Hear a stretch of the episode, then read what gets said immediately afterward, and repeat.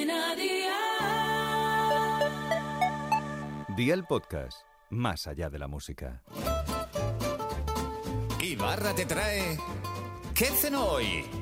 Con Masito. Hola familia, hoy cenita de lujo, de las ricas, de esas que si el cuñado lo supiera se te presentaba en casa. Así que por tu bien, no le digas nada si no quieres que te dé un disgusto y se te presente. Hoy tenemos tortilla de la buena, de la de llorar y volverte egoísta por no querer compartirla. Así que vea por la libreta y toma nota de los ingredientes que te doy la receta para cuatro personas. 500 gramos de patatas, si es de la variedad agria, muchísimo mejor. 80 gramos de sobrasada, media cebolla, 5 huevos talla M, sal y aceite de oliva virgen extra. ¿Empezamos con la preparación? Pues venga, ¡al lío!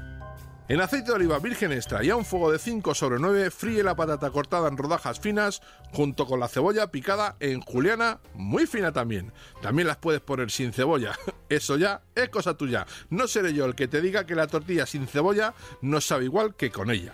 Cuando veas la patata blandita, la retiras y escurres en un colador para que suelte el exceso de aceite.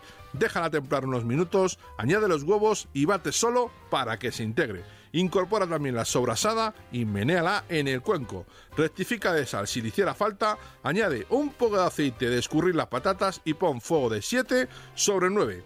Cuaja la tortilla a tu gusto y ya tienes la cena lista. Consejito del día.